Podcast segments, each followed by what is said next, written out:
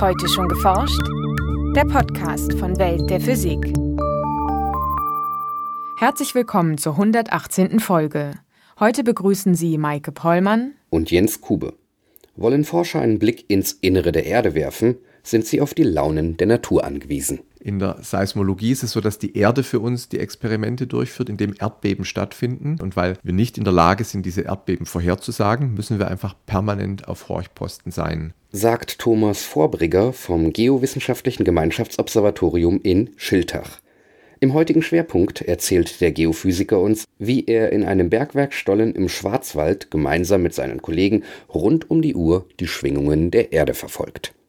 In den Nachrichten berichten wir über einen thermoelektrischen Werkstoff, der aus Abwärme effizient Strom erzeugt, über eine Galaxie, die bereits 300 Millionen Jahre nach dem Urknall entstand, und über ein spezielles Mikroskop, das Länge und Art von Bindungen zwischen Kohlenstoffatomen erkennt. Anschließend haben wir noch Veranstaltungstipps für Göttingen, Hamburg und Ulm. Hören Sie nun das Feature von Lisa Leander. Seismometer auf der gesamten Welt zeichnen Erdbeben auf, damit Wissenschaftler die Daten analysieren und das Beben früh lokalisieren können. Doch auch für die Grundlagenforschung sind solche Messungen interessant. Denn wenn Erdbebenwellen sich ausbreiten, werden sie durch die innere Struktur der Erde verändert.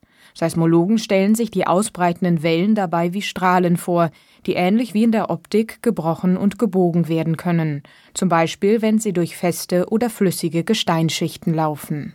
Indem wir das Auftauchen dieser Wellen über den ganzen Globus, über die ganze Erdoberfläche beobachten, können wir nachher indirekt zurück das Puzzle zusammensetzen, wie die Strahlen sich im Erdinneren ausgebreitet haben und damit dann ein Bild des Erdinneren zeichnen. Das heißt, auf diese Weise hat man gelernt, dass die Erde einen Erdkern hat, der im äußeren Erdkern flüssig ist und im inneren Erdkern fest. Das ist also keineswegs selbstverständlich und war vor 100 Jahren noch nicht bekannt, sondern ist erst durch solche Beobachtungen herausgefunden worden erklärt Thomas Vorbreger vom Geowissenschaftlichen Gemeinschaftsobservatorium in Schiltach, das gemeinsam vom Karlsruher Institut für Technologie und der Universität Stuttgart betrieben wird.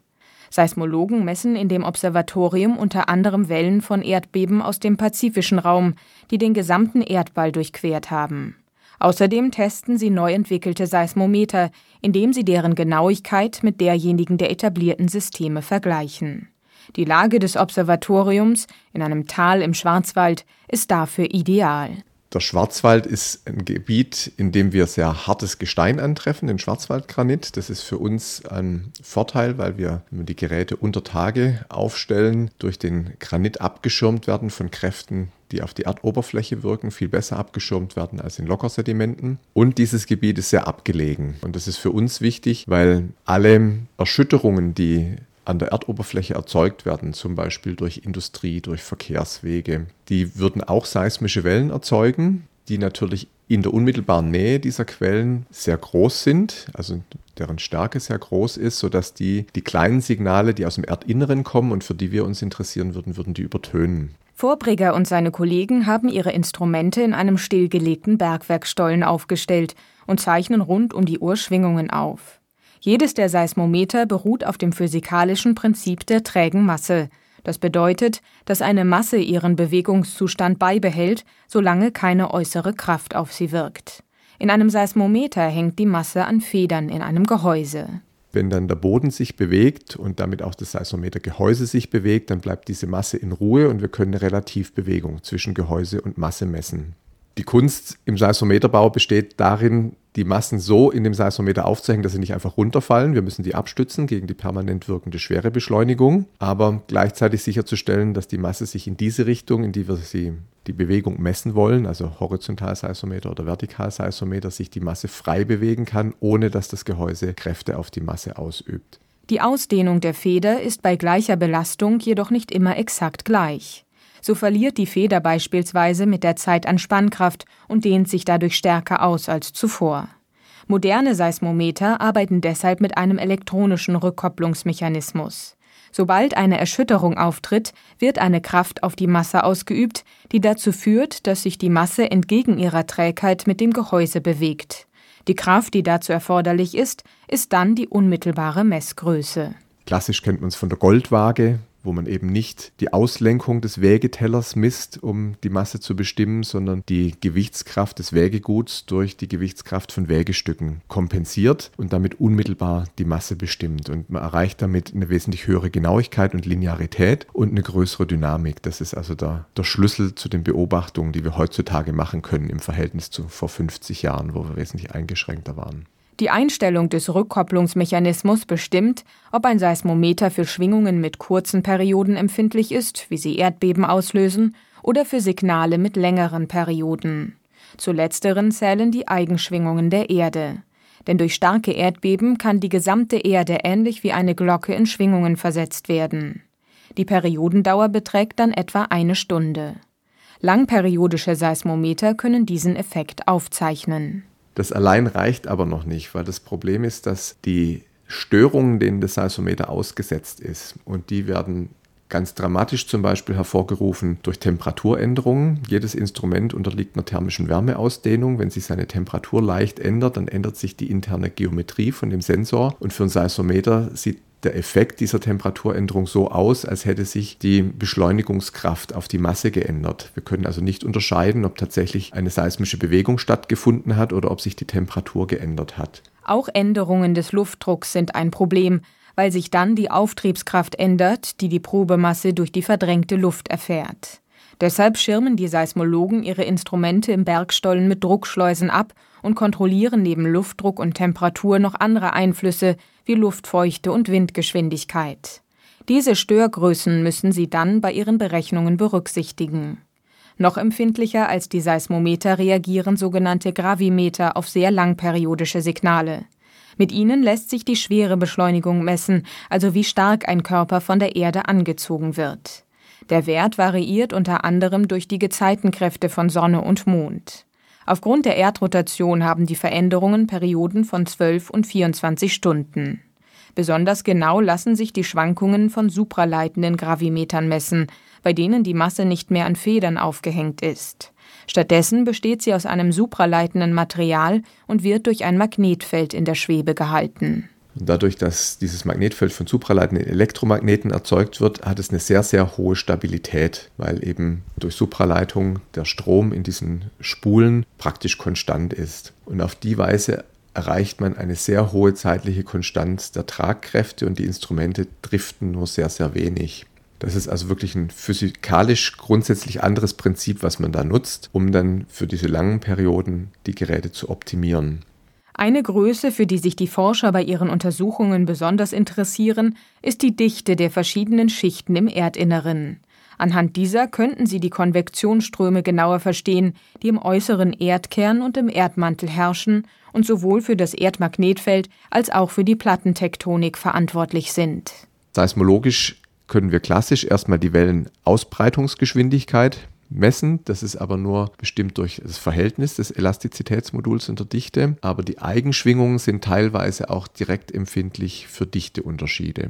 Das ist für die ganz langperiodischen elastogravitativen Eigenschwingungen schon der Fall. Wo es ganz extrem der Fall ist, das ist die Translationseigenschwingung des inneren Erdkerns, deren Rückstellkraft im Wesentlichen nur durch Gravitation, durch die Massenanziehung des Schwerpunkts des inneren Erdkerns relativ zur restlichen Erde stattfindet. Und wenn wir diese Schwingung beobachten könnten, dann würden wir was ganz Wesentliches über die Dichtestruktur im Erdinneren lernen können. Nur einen Wert, aber das wäre schon wesentlich mehr als das, was wir bisher wissen.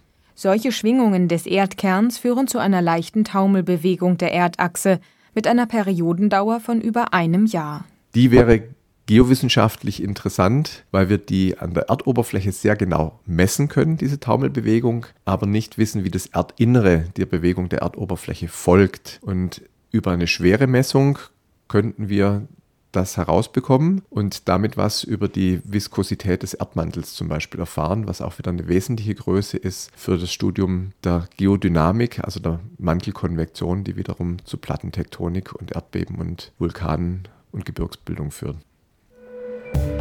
Nachrichten.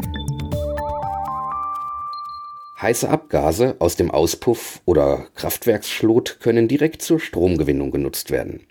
Doch die dazu nötigen sogenannten thermoelektrischen Materialien beschränken den Wirkungsgrad bisher auf deutlich unter 10 Prozent. Nun gelang es einer Forschergruppe, diese Effizienz bei Bleitellurid signifikant zu erhöhen. Wie die Wissenschaftler in der Zeitschrift Nature berichten, rücken damit Wirkungsgrade von bis zu 20 Prozent in greifbare Nähe.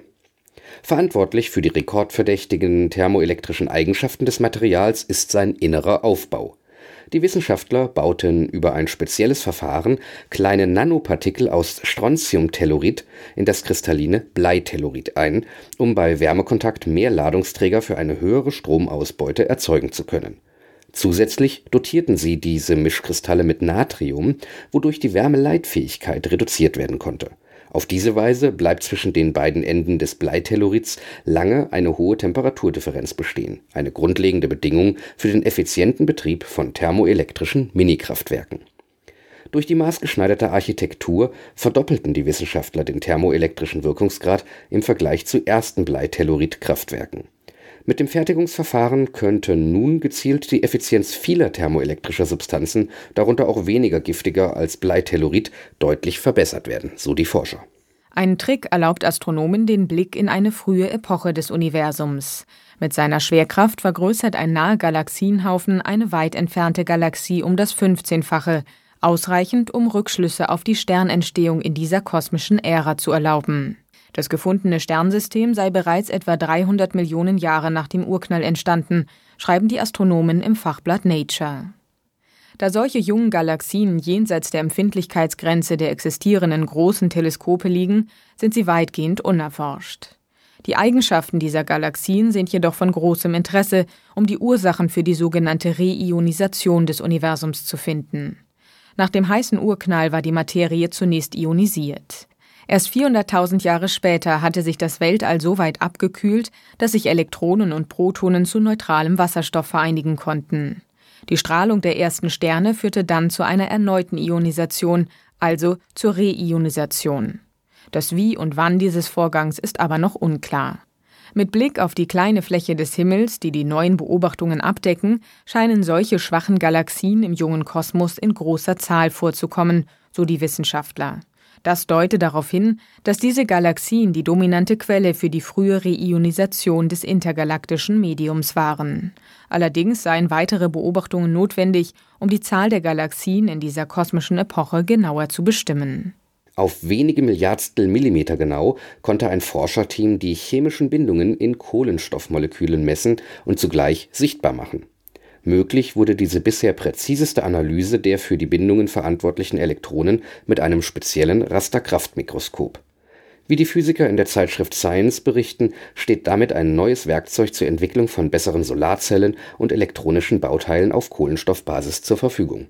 Als erstes Molekül für diese extrem genauen Messungen wählte das Forscherteam ein Fulleren, in dem sich 60 Kohlenstoffatome zu einem winzigen Ball anordnen dieses Molekül tasteten sie mit einem Rasterkraftmikroskop ab, an dessen Spitze sich lediglich ein einziges Kohlenmonoxidmolekül befand. Die Elektronen des untersuchten Fullerenmoleküls veränderten nun ohne direkten Kontakt die elektronischen Eigenschaften im Kohlenmonoxidmolekül an der Mikroskopspitze. Aus diesen Daten konnten die Wissenschaftler dann sowohl auf die Elektronendichte zwischen den Kohlenstoffatomen als auch auf die Länge der Bindungen zurückschließen dieses Verfahren zur atomgenauen Ladungsmessung könne viele neue Erkenntnisse über Werkstoffe und atomare Prozesse liefern, so die Forscher. Es wären beispielsweise Nanoschaltkreise vorstellbar, in denen nur noch ein einziges Elektron zwischen den digitalen Basiswerten 0 und 1 unterscheidet. In den besten Siliziumprozessoren müssen sich für diese Schaltkreise derzeit noch Abertausende von Elektronen bewegen. Und nun zu unseren Veranstaltungshinweisen. In Göttingen findet noch bis zum Samstag das Wissenschaftsfestival Highlights der Physik statt. Unter dem Motto Rätsel der Materie stehen dieses Jahr Materialforschung und Hightech-Werkstoffe im Mittelpunkt.